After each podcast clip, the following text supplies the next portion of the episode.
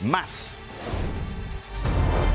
Cuatro de las cinco mujeres relacionadas con los participantes en el atentado contra el periodista Ciro Gómez Leiva fueron sentenciadas a tres años, once meses de prisión, así como el pago de una multa de 10 mil pesos. Las imputadas se declararon responsables del delito de asociación delictuosa, sin embargo, no participaron directamente en los hechos.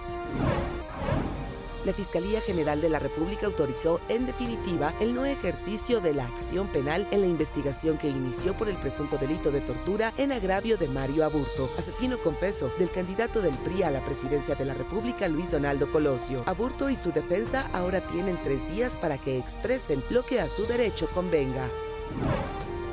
La diputada Aleida Alavés presentó ante la Secretaría General de la Cámara Baja la denuncia de juicio político en contra del ministro de la Suprema Corte Alberto Pérez Dayán y lo acusa de incurrir en una violación grave al conceder un amparo a seis empresas contra la ley de la industria eléctrica. Morena alega que el ministro no debió ejercer su voto de calidad en la sesión.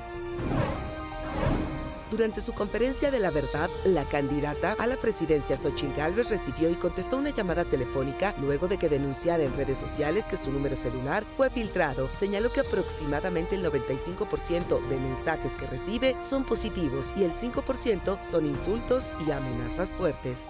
¿Xochitl? ¿Sí? ¿Quién habla? Hola, hablo de Tlanepantla.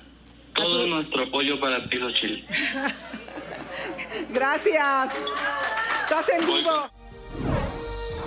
La Casa Blanca anunció que el presidente de los Estados Unidos, Joe Biden, irá el próximo jueves a la localidad de Brownsville, Texas, en la frontera con México, coincidiendo con su posible rival en las elecciones, el exmandatario Donald Trump, quien ya tenía programada una visita ese mismo día. Biden se reunirá con agentes de la patrulla fronteriza, agentes de la policía y líderes locales.